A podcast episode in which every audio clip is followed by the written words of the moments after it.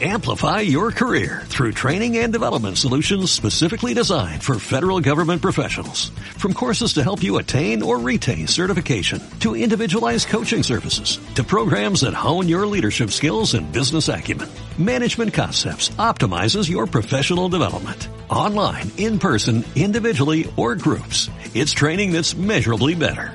Learn more at managementconcepts.com. That's managementconcepts.com.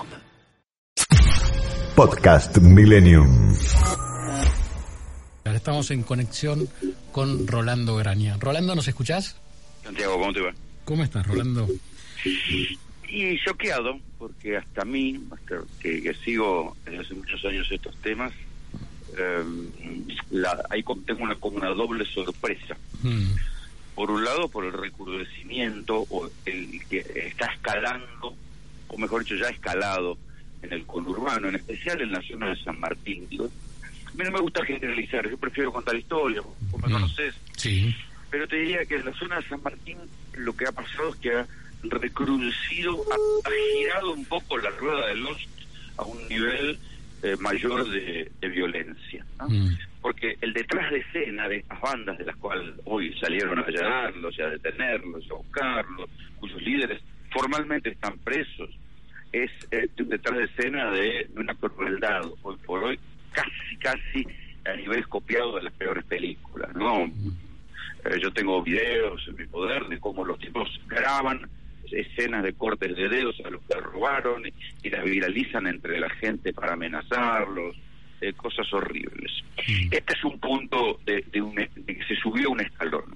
Y el otro punto más inquietante es que si se confirma lo que al- desde ayer estamos todos sospechando, que esto es que cortaron la cocaína con fentanilo, mm, eh, ahí estamos en problemas. Cuando uno pone eh, intoxicado por fentanilo, cualquier buscador lo que va a encontrar es eh, episodios de intoxicación masiva porque es una droga que ahora se parecería que se empieza a fabricar artesanalmente en la Argentina. A ver, Mm. el fentanilo no es una sustancia ilegal, es una sustancia que a nosotros y yo, que somos ya un poco grandes, nos habrán hecho una vez alguna operación, Sí, sí. alguna cosita, alguna anestesia, ¿viste? Cuando que cuando te anestesia que sentís que chico, qué lindo que se te anestesia, qué bueno, ¿viste? Bueno, eso es fentanilo. Eh, el fentanilo eh, tiene, como Argentina es un país bien desarrollado en materia médica y farmacológica, tiene un protocolo, em, la ANMAT autoriza, y, y cada ampolla de fentanilo es una ampolla muy chiquitita, muy chiquitita, tiene un registro, y eh, tiene un registro y también una trazabilidad. mm. Acá lo que todos estamos sospechando es que hay una cocina de fentanilo clandestina. Que porque si no, no tiene sentido haber cortado cocaína que se vende en el conurbano con un fentanilo que es una sustancia cara y difícil de conseguir. ¿Sí?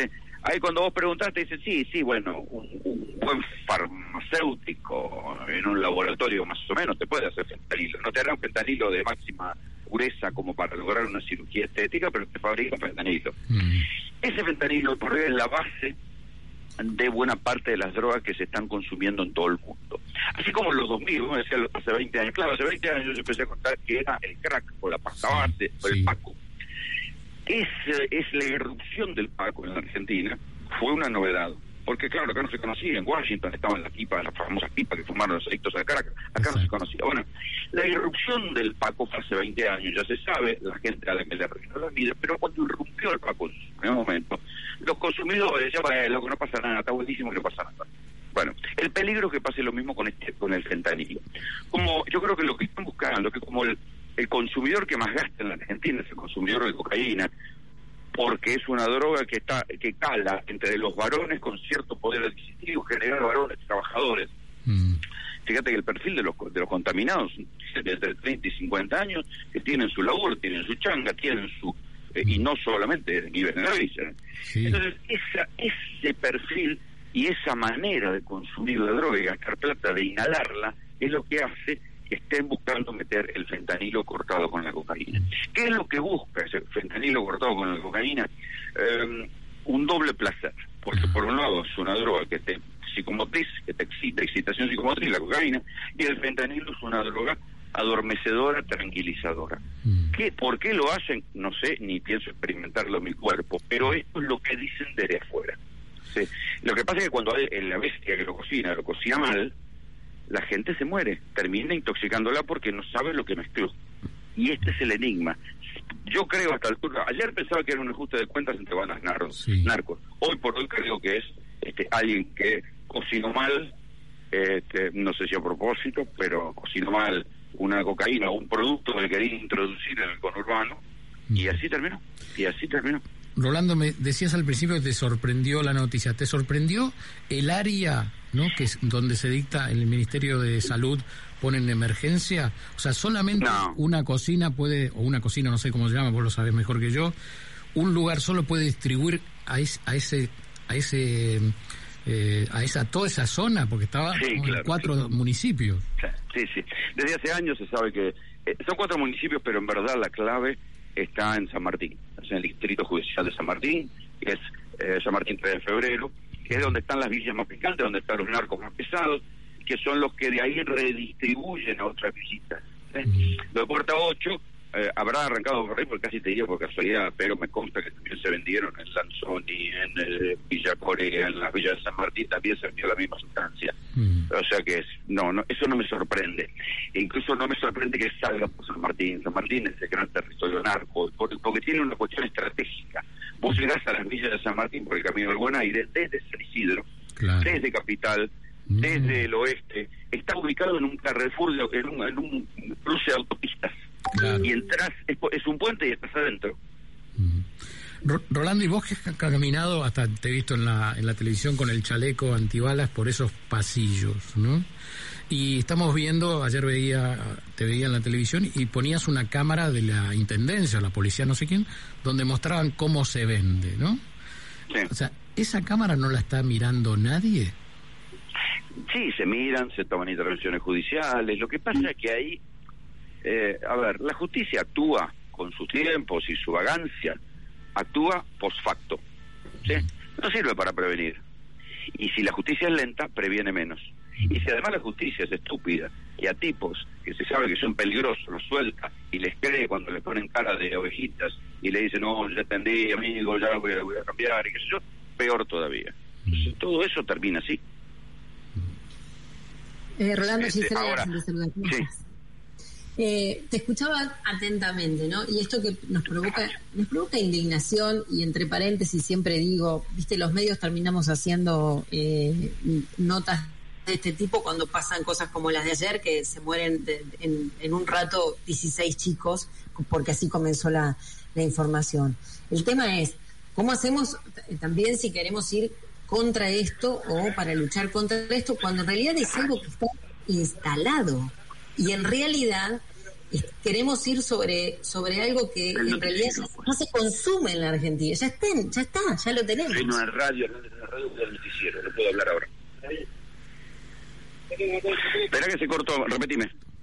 No, te decía, ¿cómo hacemos cuando queremos ir contra algo que en realidad ya está instalado y se consume? Porque si vos querés ir contra algo que no se consume, bueno, es más fácil de erradicar. Pero cuando algo empieza a consumirse en un lugar y, se, y, y- y provoca lo que provoca la, la droga, que es nada más y nada menos que una dependencia, una adicción, ¿cómo hacemos para ir contra eso ahora, a partir de Mira, ahora? Lo primero que tenés que hacer es tener que tener políticas múltiples, integrales y serias en diferentes órdenes.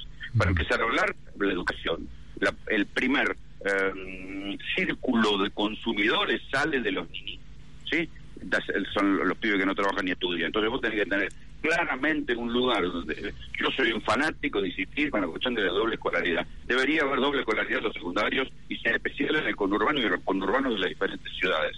¿sí? para que los pibes no se vayan de la escuela. ¿Esto garantiza que no consuman? No, pero por lo menos eh, no quedan, este, puede que en algún momento se conviertan en consumidores sociales, pero eso no los convierte ni en adictos terminales ni en eh, gente que va a laburar para el narcotráfico. Primer paso.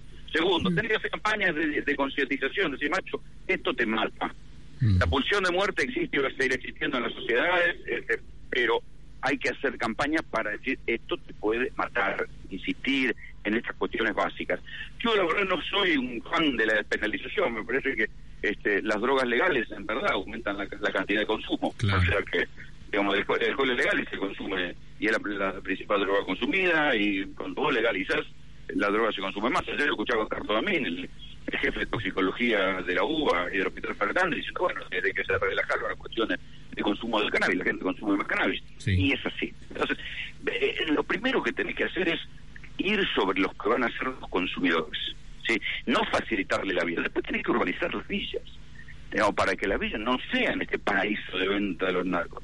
En cualquier país serio, Estados Unidos, en Europa, siempre es mucho más difícil para un narco ponerse a vender en estos puestos que facturan y facturan y facturan, porque no hay casas que no estén a nombre de alguien. Algo tan sencillo como que las casas tienen que estar a nombre de alguien, aunque sea con una titularidad precaria, dificulta la venta de drogas.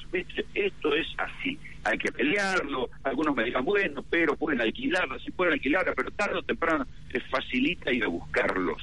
Después vos tenés que tener una justicia que se tome en serio, que bueno, no podés, no es gratis soltar un narcotraficante de vuelta a la calle. No es que el tipo te pone carita de vuelo y le crees. No es bueno, no es así. Después tenés que, eh, hoy por hoy habría que hacer tomar una medida gente que los celulares en las cárceles. No es posible que vos tengas los grandes narcos presos, organizando los atentados, el tráfico, incluso en historia que está contada en un documento de la Procuración a la Justicia Federal, que ese viejo, hay un narco que le llevan la cocaína a la cárcel para que la cátedra autorice suelta. ¿De qué estamos hablando? Después tenés una corrupción en los sistemas penitenciarios que, claro, hace que entre un narco y los jefes del penal aplauden porque le van a poder bolsillar toda la plata. Entonces, la verdad es que hay que tomárselo en serio. Si no se lo toman en serio, y si no hay una decisión política de tomárselo en serio, y vamos a seguir poniendo parche, poniendo cara, eh, poniendo este gesto adulto, que es terrible, diciendo generalidades, porque la otra cosa. Cada uno en la campaña dice generalidades, sanatea, guitarrea, pone cara, se, coachea para para este, demostrar compromiso, después cuando llegan a, la, una instancia de poder no se un carajo. Entonces, la verdad hay que hacerlo en serio, y en políticas que estén en diferentes niveles. Cuando se haga así, va a pasar algo. Si no, no va a pasar nada, no, no va a pasar nada porque todo lo que hacen es llegar al poder con un catálogo de buenas intenciones enunciadas y cuando llegan te dicen, ¿y qué cree que haga? Bueno, así estamos. Rolando Grania, clarísimo, muchísimas gracias. Sabemos que tenés que entrar en el informativo, que estás muchísimo trabajo estos días. Gracias por dedicarnos este tiempo con tanta claridad. Al contrario, chicos. Un abrazo. Gracias. Rolando Grania, periodista de América TV. Podcast Millennium. Amplify your career through training and development solutions specifically designed for federal government professionals. From courses to help you attain or retain certification, to individualized coaching services, to programs that hone your leadership skills and business acumen, Management Concepts optimizes your professional development. Online, in person, individually, or groups. It's training that's measurably better. Learn more at managementconcepts.com. That's managementconcepts.com.